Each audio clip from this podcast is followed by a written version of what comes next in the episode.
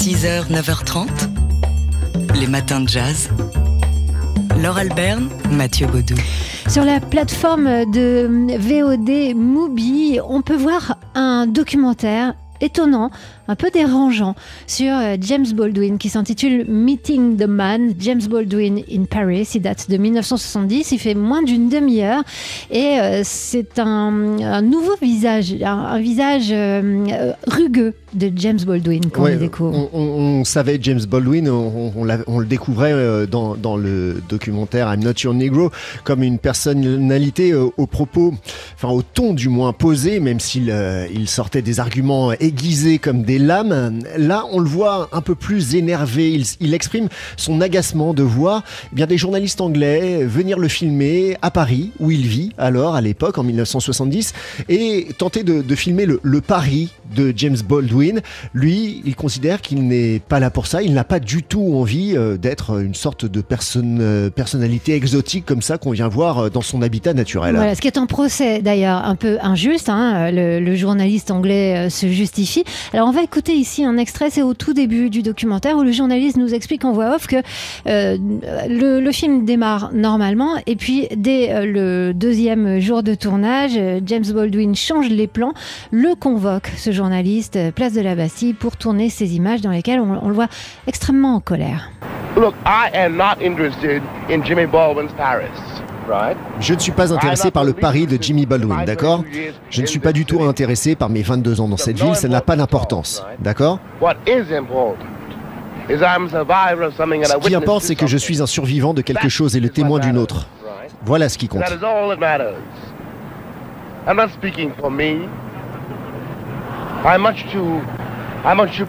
Je ne parle pas pour moi, je suis beaucoup trop trop fier d'une part pour parler de mon propre travail.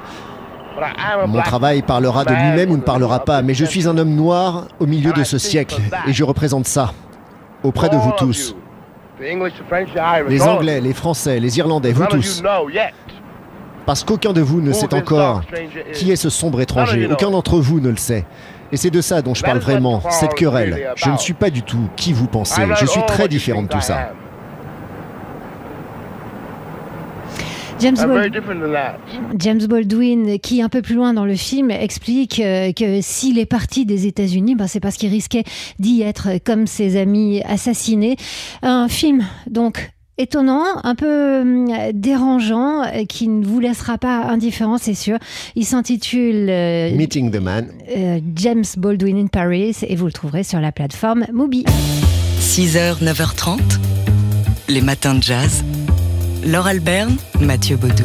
Et on part déjà à New York euh, pour euh, découvrir un, un projet euh, littéraire bah, à la façon d'aujourd'hui, c'est-à-dire en vidéo. Ouais, faire redécouvrir les textes légendaires des poètes de la Harlem Renaissance aux jeunes générations, c'est le but de la fondation Harlem Writers Guild qui dévoile donc un, un projet de, de vidéo en partenariat avec une marque de cognac, Rémi Martin, et qui met en scène, euh, qui met en scène ces vidéos de, de jeunes poètes d'aujourd'hui, reprenant donc les mots de leurs illustres aînés. Alors la Harlem Renaissance, c'est un mouvement culturel et intellectuel noir dont on vous parle souvent dans les matins de jazz, qui est né dans les années 20 dans une conjoncture euh, bien particulière. C'était lors de la première vague migratoire des communautés africaines américaines, ce qu'on a appelé de Great Migration, la grande migration, euh, du sud des États-Unis vers les métropoles du nord. Et à la même période, une autre vague venant de la diaspora de- des Caraïbes et d'Afrique s'est installée dans ces mêmes grandes villes des États-Unis.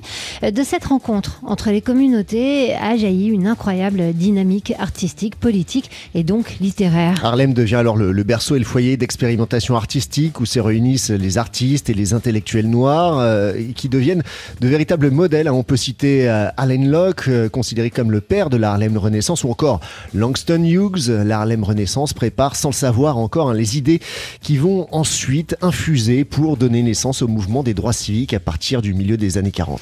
Alors cette opération euh, qui, qui vient euh, du Harlem Writers Guild souhaite mettre en valeur euh, donc les, les voix euh, de ces poètes des années 20, des années 1920 avec des voix de poètes des années 2020. On écoute ici l'un d'entre eux, le jeune poète Atress Barbour. Sometimes the mist overhangs my path, and blackened clouds about me cling, but oh, I have a magic way to turn the gloom to cheerful day. I softly sing. And when the way grows darker still, shadowed by sorrow's somber wings with glad defiance in my throat, I pierce the darkness with a note and sing and sing. Voilà, un court extrait de, de la première vidéo qui avait été euh, mise en ligne, tournée dans les rues enneigées euh, du quartier, donc euh, dans laquelle le jeune poète Atres Barbour scande le poème The Gift is Sing de son aîné James Weldon Johnson. Tout cela mis en musique par Jermaine, Jermaine Dupri, rappeur producteur primé au Grammy Awards. Ça s'appelle Voices of Harlem et c'est donc porté par la Harlem Writers Guild. Ren- Rendez-vous hein, sur, le, sur le site de la Harlem Writers Guild pour avoir euh, toutes ces vidéos. 6h, 9h30, les matins de jazz. Laure Alberne, Mathieu Baudou. Et ce matin, on se souvient du guitariste Freddie Green. Freddie Green qui est né euh, il y a tout juste 110 ans euh, aujourd'hui, né à Charleston le 31 mars 1911, euh, Freddie Green qui apprend le, banjo dès son plus jeune âge, mais ensuite il, se tourne rapidement vers, la guitare et euh, il va explorer un peu plus son art quand il déménagera à New York à la mort de ses parents. Il vit chez sa tante, il travaille à l'usine la journée et joue dans les clubs du quartier le soir. C'est en 1937 euh, qu'après s'être installé à New York, il fait une rencontre décisive dans sa vie. Il rejoint le big band de Count Basie et qui ne quittera bah, qu'à la mort du pianiste en 1984. Il fait, euh, il, signe- enfin, il participe à tous les enregistrements euh, légendaires du grand orchestre euh, de Count Basie et pourtant il garde euh, dans cet orchestre un rôle euh, qu'on pourrait qualifier de Discret. voilà, discret et dont il avait une conception fort humble. On écoute ici Freddie Green. Je uh, pense que c'est un rôle majeur pour uh, nous dans le jazz, notamment en big band. C'est un incroyable atout dans une section rythmique. Je a- pense que it's a tout big band devrait uh, avoir un asset guitariste rythmique. rhythm section. Voilà. I think every uh, big band should have a rhythm uh, uh, a guitarist. Je ne l'avais pas laissé euh, finir sa phrase. Euh, donc euh, Freddie Green, qui avait une conception discrète de son rôle et pourtant capitale. Alors, euh, il a apporté parfois, alors sans se mettre au devant de la scène, mais il a pu apporter sa contribution aussi sur le plan de la composition à l'orchestre de Count. Le voici ici avec un titre qu'il a signé. Ça s'appelle Down for Double.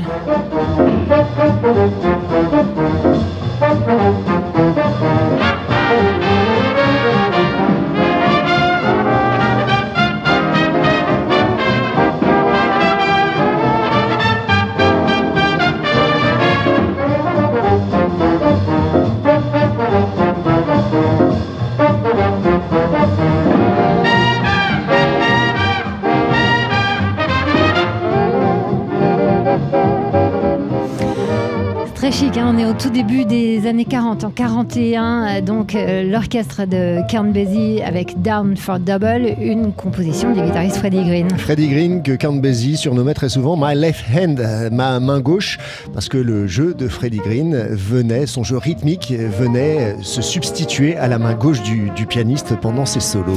Freddie Green, dont on se souvient donc aujourd'hui à l'occasion du 110e anniversaire de sa naissance. 6h, 9h30, les matins de jazz. Laure Alberne, Mathieu Baudou.